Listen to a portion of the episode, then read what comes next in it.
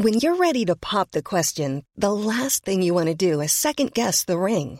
At Bluenile.com, you can design a one of a kind ring with the ease and convenience of shopping online. Choose your diamond and setting. When you find the one, you'll get it delivered right to your door. Go to Bluenile.com and use promo code LISTEN to get $50 off your purchase of $500 or more. That's code LISTEN at Bluenile.com for $50 off your purchase. Bluenile.com code LISTEN.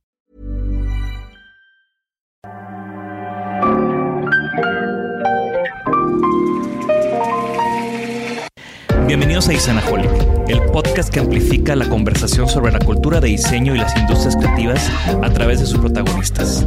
Soy Jorge Diego Etienne y los invito a escuchar este episodio, compartirlo y seguirnos en nuestras redes sociales donde nos encuentran como Isanaholic MX. Bienvenidos. En el episodio de hoy me acompaña Rick Bracho, diseñador gráfico y gran amigo que ha sido pieza clave de la escena del diseño en Monterrey. En este episodio, Rick nos comparte su trayectoria, desde alumno de diseño gráfico en el CEDIM, antes de que fuera el CEDIM que conocemos hoy en día, hasta su estancia como practicante en Danilo Black, ser uno de los primeros diseñadores de Menos 101 y su proyecto Face, el despacho que fundó con otros tres amigos, que se convirtió en un referente internacional del diseño gráfico en Monterrey. Además, Rick ha tenido la oportunidad de trabajar en proyectos internacionales de gran relevancia, como lo es MySpace o Chobani, una marca de yogurt que lo reclutó y lo llevó a trabajar dos años en Nueva York. Nono es una marca mexicana de diseño con más de 10 años de experiencia dedicada a la producción de muebles de interior, ediciones y proyectos a medida. Nono crea piezas de extraordinaria belleza ideadas para las necesidades y gustos particulares de cada cliente con diseños exclusivos y de alta calidad. La esencia de Nono radica en el componente sensorial de cada una de sus formas. Visita nono.mx y conoce más sobre Nono y sus colecciones. Bienvenidos a un episodio más de Designaholic. El día de hoy tengo a un gran amigo, Rick Bracho, reconocido diseñador gráfico de la ciudad y en un plano internacional también. Y bienvenido, Rick. Gracias, gracias, gracias. Obviamente súper chido y un honor de estar aquí. Güey, es que creo que contigo la plática va a fluir cañón porque pues, somos compas. eh, hemos sido votador y ala, y ala y votador en el equipo de básquet que Teammates, tenemos. colegas. Teammates, colegas, hemos hecho colaboraciones, entonces hay mucho, ¿no? De dónde platicar. Además de que en, en- en cada plática que hay de diseño en Monterrey, surge tu nombre, surgen los proyectos en los que has estado involucrado y, y es parte de como esta identidad y esta escena de diseño gráfico que ha sido parte de varios booms que han habido, ¿no? Sí, eso es parte como de lo interesante. Ayer estaba platicando con alguien, no me acuerdo ni quién, cliente creo. Y estaba pensando en que, no sé exactamente los años que cumpliría, pero según yo van de que 22. O sea, ya es de que, ay, güey, o sea, ya, ni- ya ni siquiera es como, estoy cerca de los 20 años de carrera. Es como, no, no, ya, ya cruzó. Ya. Sí, está, y aparte, pues has, de- desde formar parte de un equipo hasta estar en, en un- en tu propio estudio, hasta todos los otros proyectos de publicaciones que vamos a tocar hoy en día. Así que comencemos. Me gusta comenzar cada una de estas entrevistas dándote a ti la palabra para que te presentes. ¿Ok? ¿Cómo, cuando conoces a alguien o cuando alguien te pregunta quién eres, qué haces, cómo lo respondes? Eh, depende si es hoy o si era antes. Hoy. Eh, está interesante esta, o sea, esa pregunta y está como bien simple, creo, pero soy, ahorita me, me preguntaban, ¿no? Si soy diseñador o arquitecto. Soy diseñador y es como, está chistoso porque dentro de mi cabeza, ahorita, ahorita, es como, hola, soy Rick Brach, soy diseñador, no lo digo así. Y ser director creativo es como, ok, pero pues, ¿a quién dirijo? ¿Me explico? O sea, si trabajo independiente, es como, total, lo que creo que me describe mejor ahorita es que soy un emprendedor creativo Ujú. por ahí va, eh, eh, que hace proyectos, este, tanto para otras personas como, como self-made, ¿no? Eh, pero va por ahí. eh, creo que emprendedor creativo, diseñador, bla. Claro. Tú estudias diseño gráfico, estudias diseño gráfico aquí en Monterrey, Ujú. ¿CEDIM? En el CEDIM, antes de la era chida de Monterrey. Sí, que justo ahorita estábamos hablando con. Vino. Michelle fue parte de los invitados Sí, de esta tanda. ¿Y cómo fue que llegaste al diseño gráfico? ¿Tienes papá, ¿Tuviste papás creativos? No, o cero.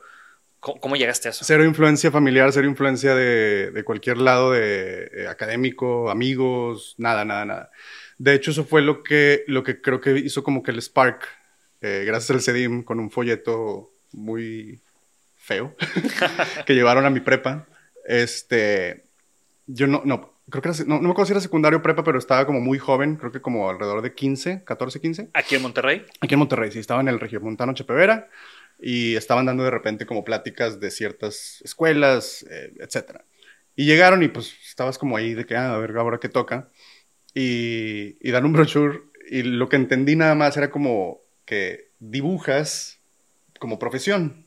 O sea, vaya, dibujas como una de las herramientas, bla, bla, bla, pero todavía no entendía que era el diseño gráfico, no sabía que existía eso. Eh, ya era ultra fan de cosas de Nike, tenis, graffiti, este, cosas como ya que era un combo ahí muy, muy de la juventud, ¿no? Que es muy curioso porque entre nuestro grupo de amigos, pues la introducción al diseño sin saberlo, para muchos de nosotros fueron los tenis, fueron que te gustaba el básquet y obviamente te gustaba Jordan y los tenis de Jordan era como el must have. Sí. Y, Pero ¿sabes, ¿sabes qué es lo que me emocionaba mucho, mucho en ese entonces? Eh, como sin estar consciente de qué eran cada cosa, o categorizarlo, nombrarlos incluso, las revistas y específicamente como, no tanto el diseño editorial, porque más bien las revistas que yo consumía eran de que de deportes o de básquet, perdón, o sea, deportes básquet eh, o de música y cosas así. Casi nada estaba como, oh, súper sharp y súper como chido. Eh, no que tuviera el gusto o el ojo en ese entonces, pero más bien eran como los anuncios o ciertas cosas de, de o sea, que veía y que decía como que eso está bien interesante, ¿cómo se, quién lo hace o para qué o cómo, o sea, cómo llegas a eso? Uno de los anuncios hablando de eso, de, ver un anuncio en una revista de básquet y que te llame la atención, y de seguro te acuerdas de esta publicidad, la publicidad de los guaraches de Nike. Claro. O sea, que venía como estas, aparte venía como una zapatilla, un guarache, azteca y, el, juego de pelota prehispánico. Y los, y los layouts eran como otras cosas también muy noventeros, ¿no? Muy, muy este, postmodernistas y muy como, como de expresión individual y otras así. Pero, pero era muy como distinto, no, no tenían las reglas que después fue lo que me enamoró realmente del diseño ya con, eh, ya como, ¿cómo se llama? como profesionista, por así decir. Pero ese momento de, o sea, en que me enteré que existía el diseño gráfico fue la clave. O sea, fue de que dije, ok, eso es lo que, lo que voy a hacer. Y tenía como 15 años, o sea, ni siquiera tuve duda. Eh, me aconsejaban cosas de que otras carreras como para eh, tener como prestigio, dinero, eh, carrera en sí, trabajo después y, y, mucho hacia el lado de arquitectura, porque era como la salida obvia de, de alguien creativo. creativo que dibujaba y así, ¿no? Pero mucho era también porque me, me, me, fue muy bien en la escuela regularmente en cuestión de calificaciones y así. Se me hacía como pues fluido, no, no necesariamente que, ay, bien fácil porque soy bien brillante, sino como, mm, pues ok. Algunas cosas me interesaban, otras no, pero diseño fue de que ya estaba como así, de que tunnel vision eh, hacia eso. Y supe, porque estaba en prepa, eh, ya cuando eran seis semestres, digo, a los muy jóvenes, pues antes eran de cuatro. Este, pero total, quería salirme yo antes de, terminar la, la, prepa para ya empezar en diseño gráfico en CEDIM porque fui a preguntar a CEDIM y me decían, ah, sí, nada más inscríbete y no hay examen de admisión y pues con tu Cardex hasta ahorita ya es válido y punto, ¿no? Total, mi mamá me, me, convenció de, de, quedarme, quedarme con mis amigos y graduarme bien, bla, bla, lo hice. Y ya entré a CEDIM. O sea, ya no aguantaba las ganas de ponerte a, estudiar diseño. Ajá, o sea, en, en, en, prepa los últimos tres, cuatro, bueno, los últimos tres semestres, digamos, me acuerdo que estaba en las clases que podía, me daban como chance o me podía esconder tantito, estaba de que dibujando, dibujando. dibujando. Qué chingón. Pero, y, hacías graffiti, ¿no? O algo así también. Sí, no hice mucho, mucho, o sea, como en, en, físico ya en, en, real, sí hice varias piezas. Eh, muchos eran porque también en, mi casa mi mamá me daba chance de que, bueno, aquí en esta pared, o sea, en esta barra del patio, ¿no? O en el terreno baldío de, de, lado, pues ahí medio me la aventaba. Eh, nos mudamos de, casa varias veces, así es que eso también como que pues eran paredes nuevas. Ya nos vamos a ir raya toda También, esta claro, claro, claro. O ya llegamos, déjenme, o sea, que me den chance de que mis papás o así. O sea, eres como, como un cholillo nice. Sí, sí, sí, era como, como clean, pero en, en Cumbres sí tuvo, tuve un momentillo donde hice mis primeras bombas y me sentí obviamente como bien, era como una eh, emoción gigante, porque pues era como el lado ilegal y todo el rollo. Hice una R nada más que hacía como una burbuja así. Este, pero eso estuvo, estuvo chido porque también creo que era como desde entonces ciertas cosas de qué colores quedan bien y qué colores se van a ver desde lejos. Ujú. ¿Me explico? O sea, Sí. no porque fuera una onda súper estética y psicología de color, ni- sino nada más era como esa, eh, ese gusto y esa necesidad, por así decir, de, de hacer eso todo el tiempo. Entonces entras a Sedim súper decidido de que esto es lo mío, vamos a Ujú. darle con todo. ¿Y cómo te va en la carrera? No, o sea, me, me- me va súper chido porque estaba ultra fácil el CEDIM en ese entonces. Porque el plan de estudios, la neta, era como... Estamos Una- hablando de qué años. Entré en el 98. Ok. Eh, 98-2002. Este, y el plan de estudio estaba como súper básico, la neta. Este, uno que otro maestro estaba, estaba padre, pero pues estaba muy atrasado todo. O sea.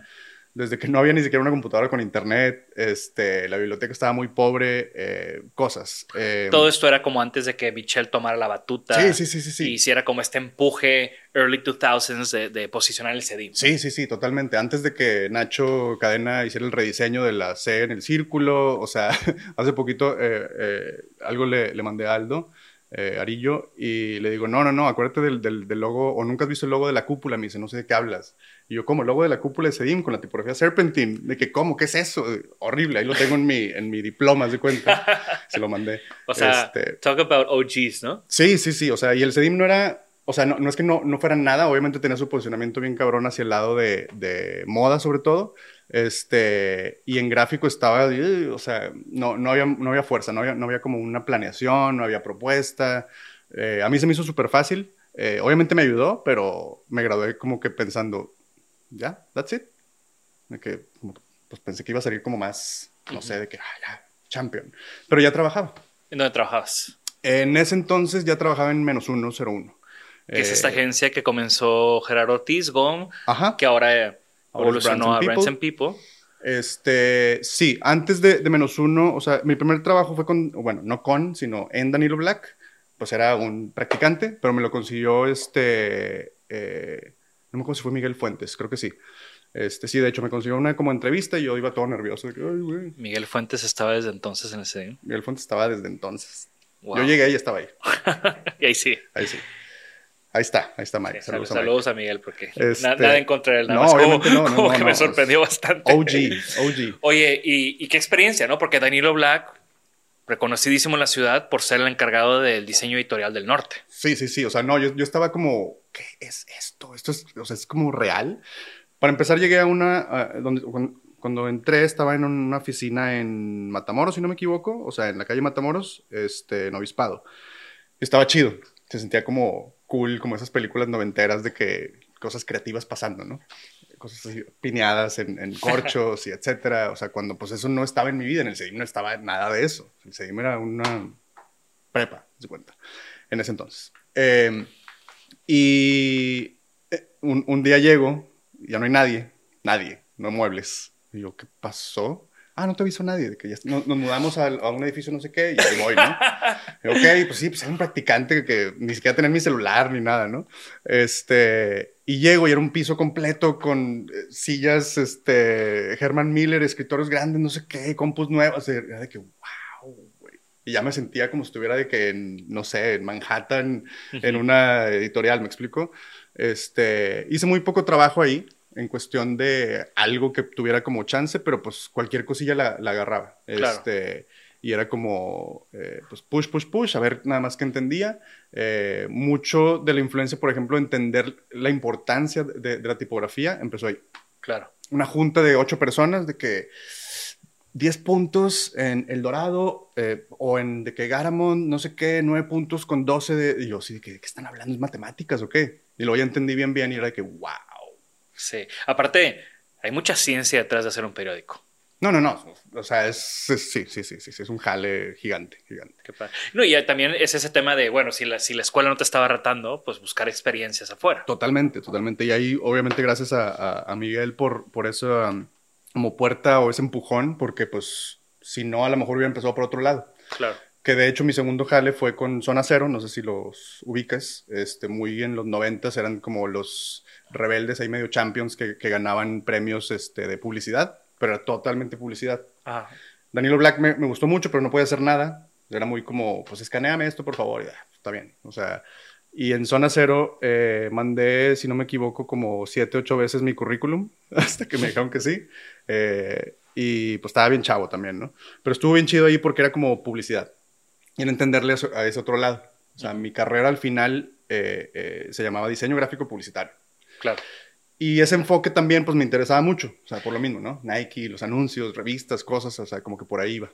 ¿Y Zona Cero evolucionó a algo que...? No, se separaron. Este, estaba Joel Jauregui, eh, que era como el, el, líder, el director creativo. Este, Carlos Muñoz, que él sí sigue, no, no, me, no me acuerdo cómo se llama su, su marca ahora. Este, eh, chidos los dos. Y pues copywriters y el ilustrador El Tigre, el famoso que hace storyboards para todos. Este... Eh, estuvo bien esa experiencia. Eh, cuando estaba ahí, me acuerdo que me, habló un amigo eh, y me dice, oye, güey, te conseguí jale. Y yo, pues ya tengo. Y era con menos 101. Uh Fue una entrevista, me entrevistaron en inglés, porque estaba Joe Flummerfeld en ese entonces, todavía. Y yo de que, wow, esto, güey, este este que está increíble. Era una, una capsulita así nada más con cuatro güeyes, este, pero haciendo cosas bien chidas.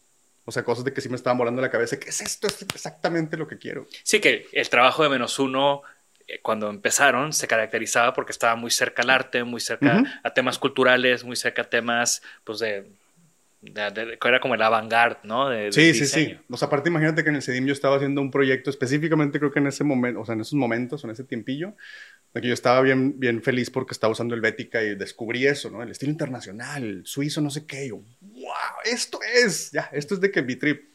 Imagínate, desde entonces. Sí. Este, y llegó a menos uno, me, empiezan a enseñar cosas y mucho era de ese estilo. Claro. Ya era de que, güey, que match made in heaven. ¿Cuánto tiempo estuviste en menos uno? Porque ya lo que siguió, pues ya fue tu trip, ¿no? Sí, fueron como cuatro años, casi. O cuatro años tal vez cumplí, no me acuerdo. Y posteriormente abriste Face. Antes de eso este, estuve en Apositivo, un ratito. Eh, armamos un muy buen equipo y pues nunca pudimos hacer cosas como realmente chidas. Eh, tanto porque no conocemos los proyectos o los clientes, Monterrey todavía estaba muy en pañales. ¿Ya eras parte tú de, la sociedad de Positivo? No, no, no, no. O sea, trabajé ahí como director creativo, me, me, convencieron, me jalaron de cuando me salí de menos uno porque mi idea era más bien darle freelance. Este.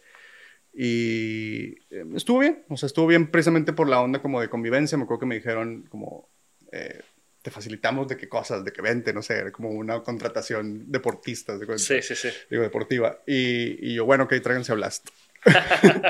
y ahí estaba Blast, después de un mes o dos, algo así.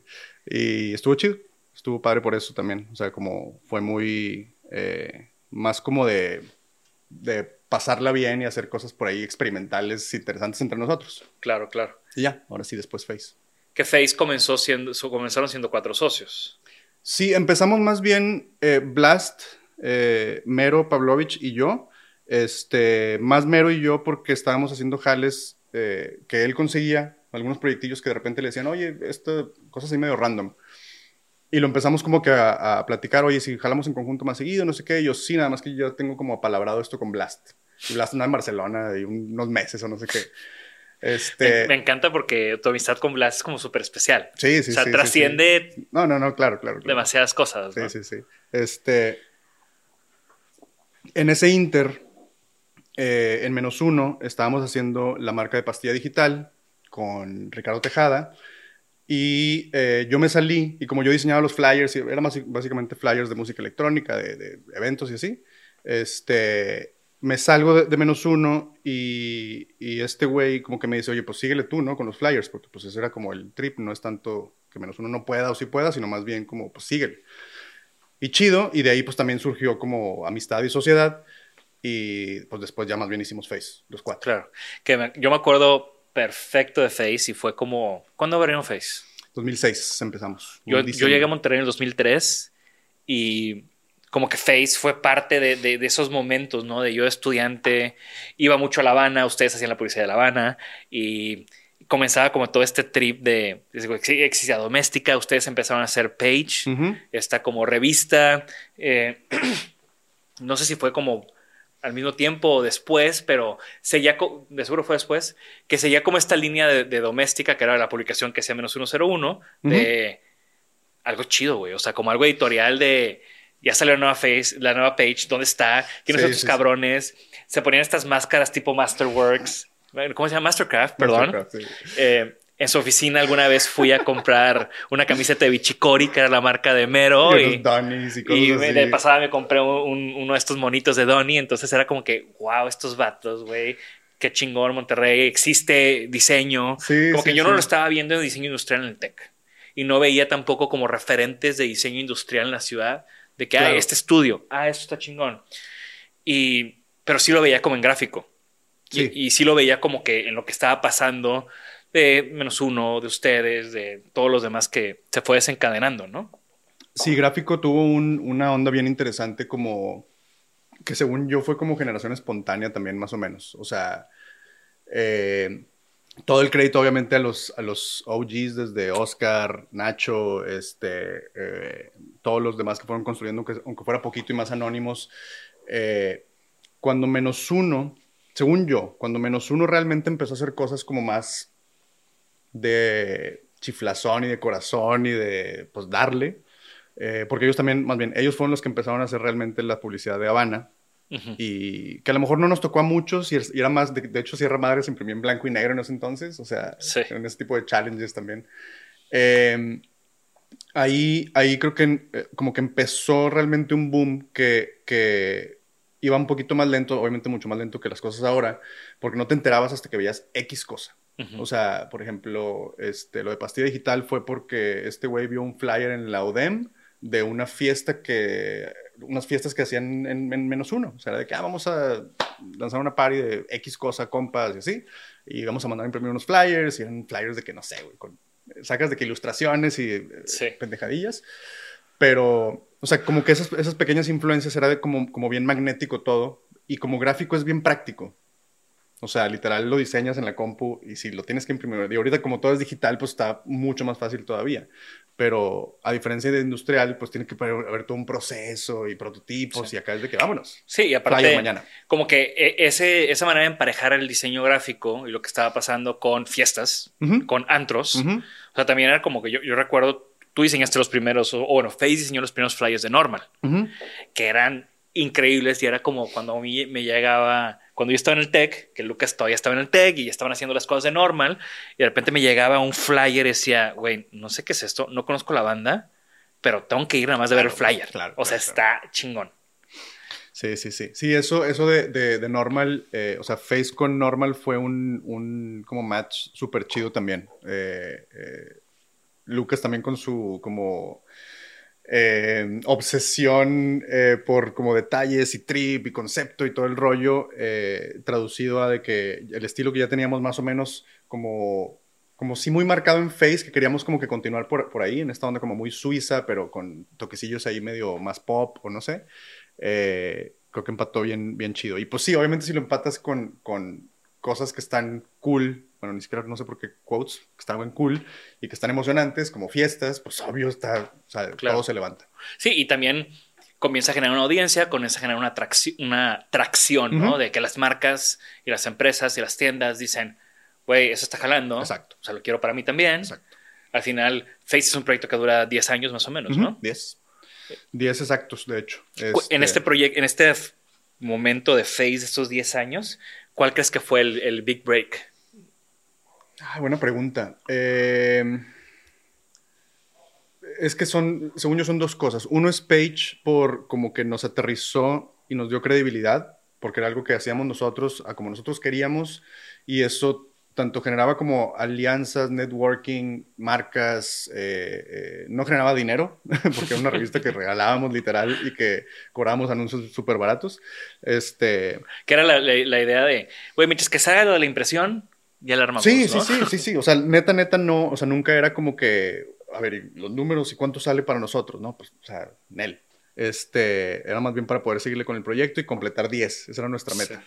Eh, pero, ¿qué te iba a decir? Este, se me fue. ¿Qué estábamos diciendo? Estamos hablando de tu big break. Ah, del break, de- del big break, sí. Yo creo que sí. O sea, Page fue uno nada más como por, por la onda local, sobre todo. Claro. Creo que nos, nos, nos dio como que nos estableció y nos dio este, esta pauta para, para hacer más cosas y para Y mucha con más visibilidad. marcas. Ajá, ajá. Como era una revista que eh, distribuíamos también eh, medio a mano y así, pues Con estaba model- chido. modelos increíbles en la portada. Sí, O sea, pues es que también, también era, era como parte de, o sea, todo, todo era como que cómo juntamos lo chido en algo que nos guste a nosotros para nosotros. O sea, sí para los demás, pero Y era muy cool. O sea, en ese momento no nos conocíamos Ujú. personalmente. Digo, yo ya sabía que era Face, todo ese rollo. Pero yo agarraba Page y decía, ah, mira, igual, no me llevaba con los normal todavía, pero iba a las fiestas y, Ujú.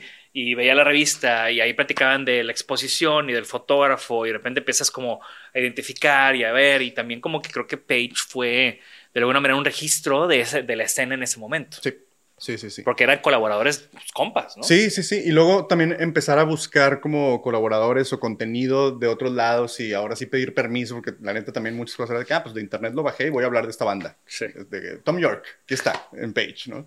Y es como... eh, eh, pero después, varios años después, eh, de hecho no fueron tantos años después, fue en 2010, creo que el Big Break fue trabajar con MySpace y hacer cosas como a esa escala.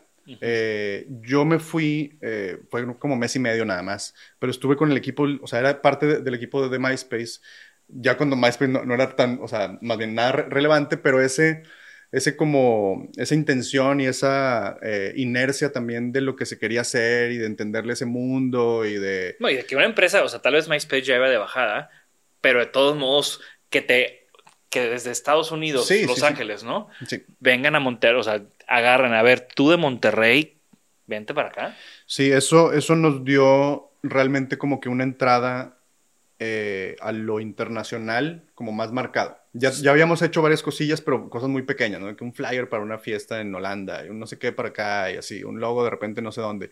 Pero eso sí fue como más notorio, de que, ah, ok, si trabajaron con eso, pues también tal. Y tenemos una buena alianza con una agencia de Los Ángeles, en ese entonces se llamaba The Group, eh, con doble O, eh, con José Caballer se llama, este, y eh, Epstein.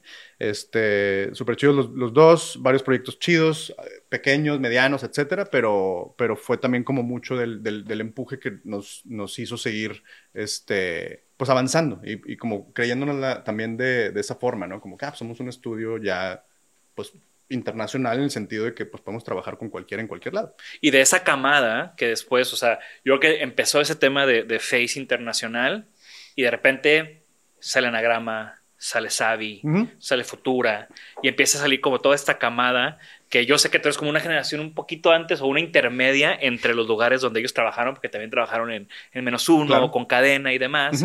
Y luego llega esta generación que es como los de mi edad, que somos un poco más chicos que tú, Sí. pero definitivamente Face fue como que el que puso, la, puso el, runway, ¿no? Y de ahí despegaron muchos. Estuvo, está interesante eso porque en ese entonces yo también pensaba, o sea, no me acuerdo en qué, en qué año exactamente ni, ni nada así, pero pensaba, soy el más joven de los viejos y el más viejo de los jóvenes al mismo tiempo. Es como, o sea, si volteo con GOM y, o sea, los menos unos, con Cadena, con Mircha incluso, con, con etcétera, pues soy el chavo. Soy, soy el, el- o sea, me acuerdo que invité a Mircha a, a mi como presentación de portafolio, porque trabajaba en Publicar y al lado del CEDIM, y era como que, ay, güey, yo estaba como chido, invité de que a- al, al dude este, de Rumania y no sé qué, ¿no?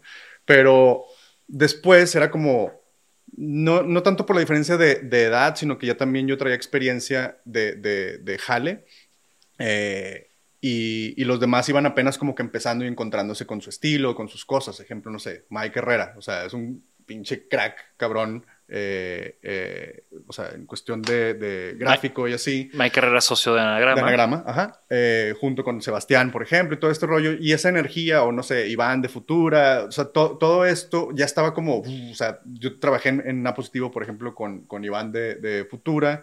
eh, al mismo tiempo pues, estaba yo con Blast y otros más que fueron ahí como, como surgiendo. Ese momento creo que es en donde ya se sentía en Monterrey como consolidado en la parte de, de gráfico.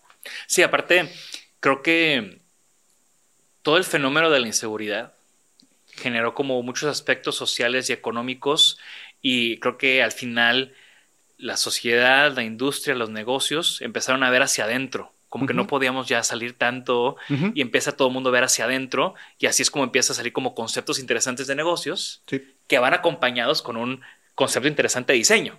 sí. O sea, el hablar de macarrones con diseño, como lo que hizo Anagrama, ¿no? O hablar de productos orgánicos, Villa de Patos con, con Sabi, ¿no? O sea, como que todas estas cosas se comienzan a pasar y, y digo, ni mencionar todo lo que hicieron ustedes con Face. O sea, empiezan a pasar cosas en la ciudad interesantes y el diseño está ahí metido. Pero ¿sabes cuál es el origen real de donde empezó a tener visibilidad el diseño gráfico como por estos estudios, eh, incluyendo Face y todos los, los, demás.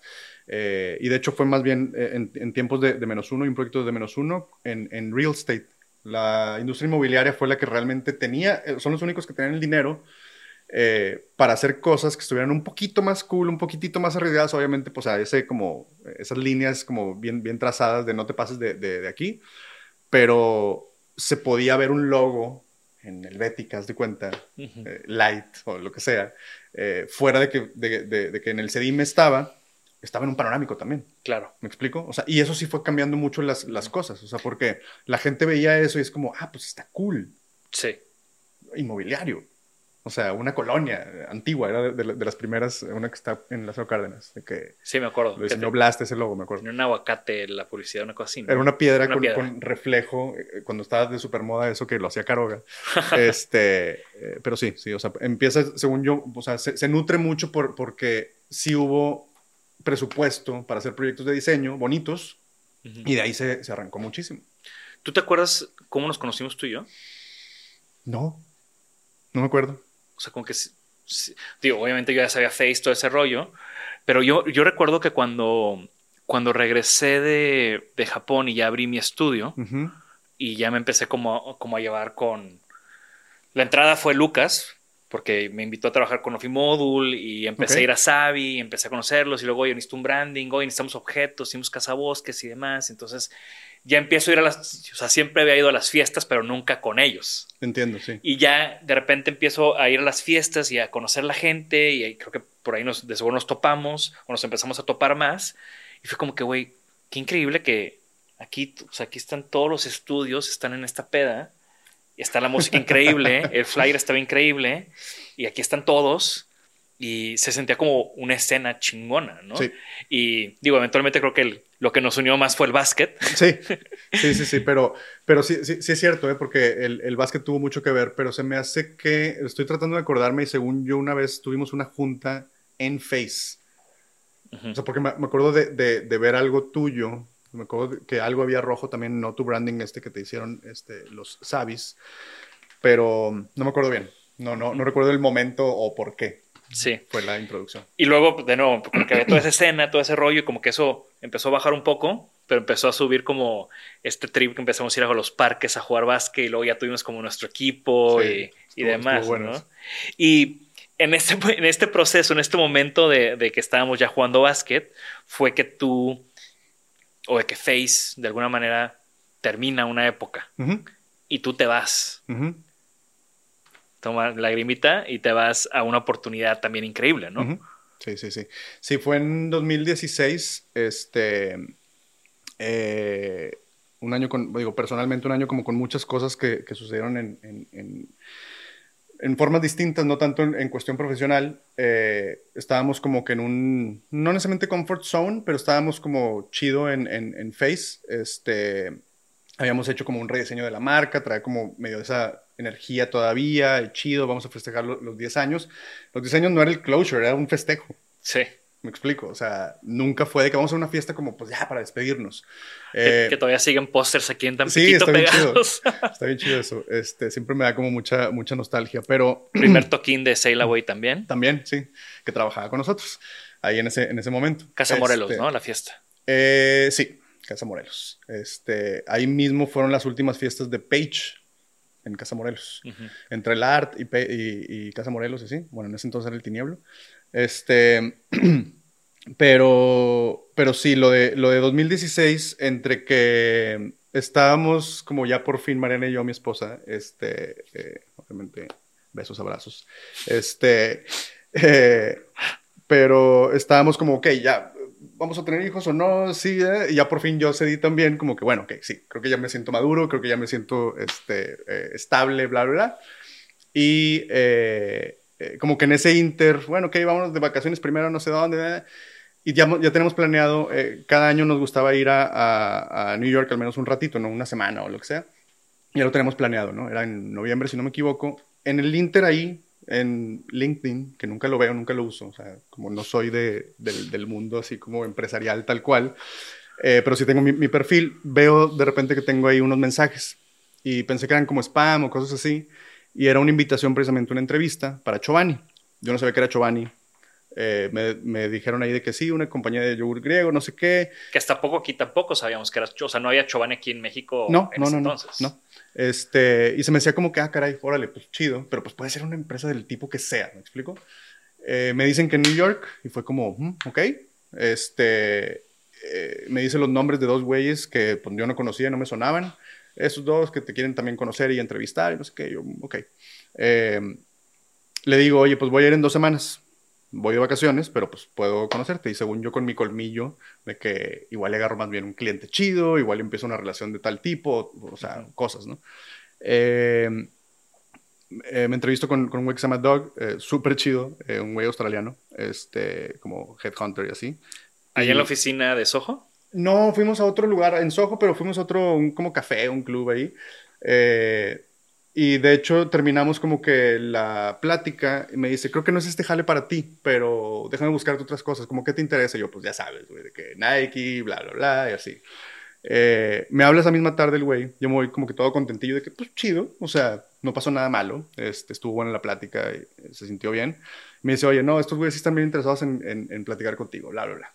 Total, entrevistas, y yo estaba como muy casual de que, pues, no, o sea, yo estoy bien, I'm happy where I am. Eh, mi estudio, Face, bla. Y total, como que me fueron medio convenciendo. Al día siguiente, creo que ya me iba, o no me acuerdo cuándo, y me dice, no, tienes que entrevistarte con Kwame. Y Kwame, eh, sigo trabajando con él, por ejemplo. O sea, hoy recibí mensajes de, de, este dude. Trabajé con él en, en Giovanni. Eh, y básicamente como que medio me convenció, más porque me dice, o sea, ¿qué es lo peor que puede pasar? Si no te gusta, te, te sales y ya, regresas a tu vida. Y yo, mmm, cierto. Nunca había hecho nada de eso, nunca me había salido de Monterrey. Este... Aparte, como dejar tu proyecto. No, no, o sea, no, no, o sea, era súper aprensivo con, con, claro. con, Face, cabrón. O sea, pregúntale a Mariana y era de que con la, con la, cuando la inseguridad era como, vámonos a, a Ciudad de México, vámonos a no sé dónde. Y yo así, es que no puedo dejar Face. O sea, no podemos hacer nada porque aquí está Face. Claro. Y depende de, de mí mucho y no sé qué, y pues, o sea, aprensivo. Pero total, eh, me voy, me voy en 2017 eh, y ese sí fue como el parteaguas de muchas cosas en cuestión profesional. No nada más porque sí me fui y porque empecé, pues me tuve que despegar de Face, obviamente, pero ahí fue la decisión, creo que más como, pues no drástica, creo que nada más como natural en, en cuestión de si me voy yo, ¿qué va a pasar con el estudio? Eh, eh, no porque dependiera 100% de mí, pero sí en un gran porcentaje. Y, y en ese entonces, con la onda de básquet, que estábamos como muy eh, pues muy entusiasmados, creo que todos, y así, hice una, eh, una amistad súper chida con, con Rulo, este, que estaba en Savi, y pues los dos como que me dio con curiosidad de que, oye, güey, ¿tú qué onda? Y no sé qué, y tu jale, bla, bla, bla, y me empezó a decir como ciertas curiosidades que él traía también, y así. Y, y cuando pasa esto de, de, de Giovanni, acepto, bueno, acepto como... Eh, eh, como de cierta, un, un, fue una como preaceptación de que, ok, sí, este, pero déjame nada más como platicarle a mis socios. Le digo a Blast, le digo a Pastillo, bueno, a Ricardo, y, y Blast me dice luego, luego de que, pana, dale, todo chido aquí, tú dale, a ver, a ver qué pasa. Y que bueno, va. Y así con, con Pasti más bien es de que así saca su calculadora. ¿Cuánto van a pagar? ¿Cuánto El bono es no sé qué. Dale, güey dale. Muy pasti también, ¿no? Sí, obvio. Este, y pues ya se sintió chido también, obviamente, el, el, el apoyo, como la soltura. Me fui, eh, pero en ese entonces, pues era como, ¿y qué vamos a hacer? ¿Qué vamos a hacer? Y con Rulo, pues fue eso, de que, oye, ¿y si jalamos en conjunto mejor? O sea, y si juntamos las cosas, y si este, Lalo también, y si... Porque era un momento interesante donde la, la oficina de Xavi Monterrey, que era Rulo y encabezada por Rulo y Lalo, uh -huh. también estaban como en un momento de qué sigue, qué podemos hacer. Querían el next step de alguna forma. Exacto. Este, eh, o algo que, que medio cambiar. Total, eh, como que todos hicimos un como high five colectivo, eh, firmamos, ese mismo día que firmamos, Sociedad me volé y pues ya, me fui a, a Chobani en, en, en New York, en una experiencia como pues la neta muy rara, chida obviamente, pero pues fuera de mi como costumbre, por así decir, o fuera de lo que yo estaba, este, pues sí, acostumbrado a, trabajar, al, proceso, trabajo en equipo de X forma. Regresar a no ser jefe. Sí, sí, sí, sí, sí. Y también como un tema muy gringo corp, ¿no? Súper, sí, sí, sí. Al final estaba súper chido porque era como una agencia bien cool adentro de un corporativo. Pero al final estás controlado por el corporativo. Sí. Yo recuerdo mucho de estar aquí y te fuiste, ¿no? Y digo, yo cuando iba a Nueva York de Jale, pues nos vimos varias veces y, y, de repente era como, ya, ya salió, ya salió el proyecto, ah, ¿no? Ya, salió el rediseño y, y, de repente, hasta la fecha, ¿no? O sea, creo que este proyecto en el que estuviste involucrado es un caso de estudio súper exitoso de, de, un rebranding de una marca, ¿no? Sí. Y creo que específicamente ese porque no tenía fanbase. O sea, el fanbase que había era como muy técnico. Es como, este yogurt sabe mejor, el precio es justo. O sea, era cero emocional. Sí. Cero. Era más como, pues este es el bueno, este está bien hecho. Sí, sí, sí, había una lealtad de marca. Sí, pero eh, eh una, una, compañía que ya estaba, o sea, ya era exitosa, estaba como eh, avanzando súper bien. Y ese momento fue como súper clave porque la neta, el equipo que se armó, haz de cuenta que eran como los All Stars que de cierta forma a lo mejor eran banca en otros proyectos. ¿Me explico? Era como, como que, ah, chinga, pero yo aquí me es el que diseñó, o sea, el sistema, o sea, no él solo como autor, pero estaba en el equipo de lo del app de Visco. Y es como, tú eres el güey, el que esto, de que sí. Y tú, Anisa, ah, yo hice Malin Goetz. Ah, este, y tú, Lisa, eh, pues hice USA Today, hice ah, Wolf Collins, y de que, y tú, Leland, pues soy el cofundador de Collins.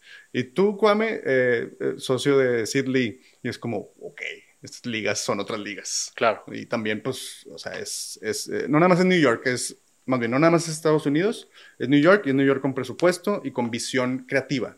Así es que era como que, pues, tiene que explotar esto.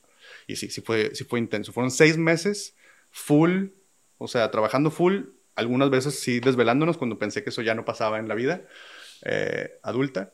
Eh, y salió algo bien chido. O sea, porque también fue como colaborativo, eh, que ahí fue como un poco de mi, o mucho de mi aprendizaje de que, ok, suelta, haz tu jale, tú eres una pieza nada más, haz esto. Porque yo era de que, y si acá no sé qué, oye, y luego cómo vas, yo, yo lo hago, yo hago este pedo, y yo, así, que espérate, enfócate.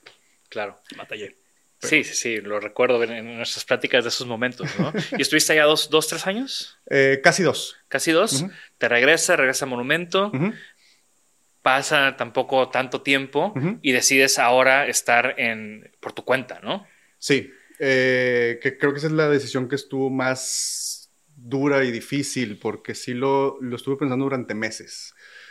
Porque más, más como por ritmo de, de trabajo, por, por, ambición y por como querer yo tocar más esquinas y cosillas al mismo tiempo, y era como no, no es que esté mal, o sea, Monumento sigue y está chido y son amigos, los quiero mucho, este, eh, al equipo también, a todos, pero, pero sí como que yo lo, veía de que siento que es un poco como esta frase de, if you want to go far, eh, go together, if you want to go fast, go alone.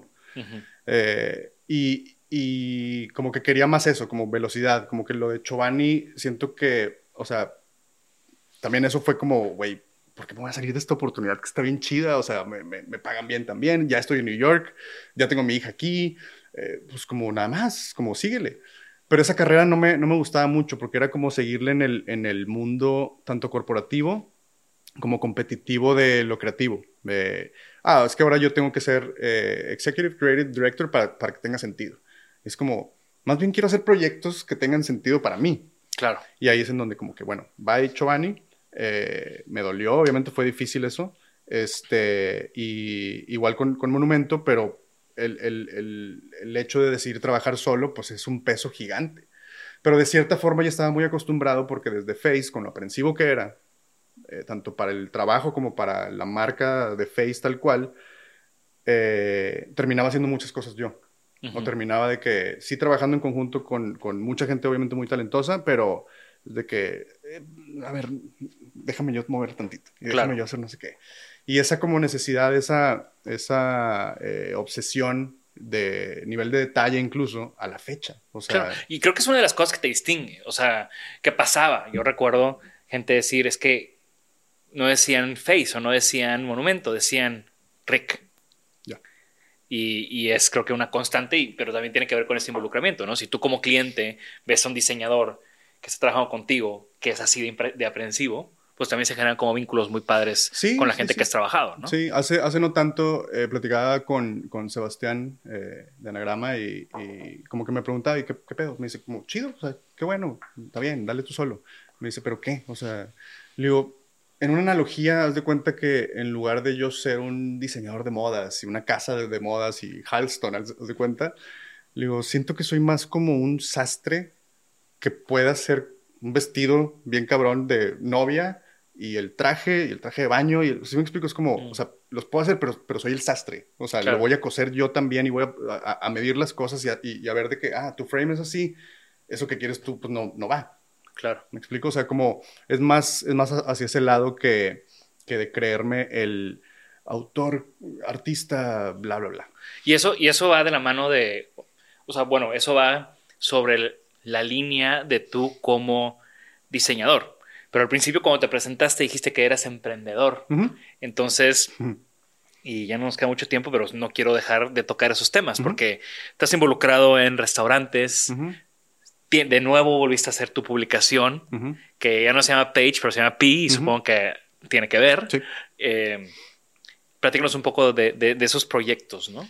Pues es precisamente como esa necesidad extra de, ok, hago marcas para más personas o cosas de, que involucren branding, diseño, bla, bla, bla, eh, creatividad, para más personas, para más, marcas, pero como siempre eh, tengo esa necesidad de ese escape, o sea, de ese como, como sí, eh, escape suena muy exagerado y muy romántico. Creo que es nada más como esa necesidad de otra cosa que me satisfaga a mí.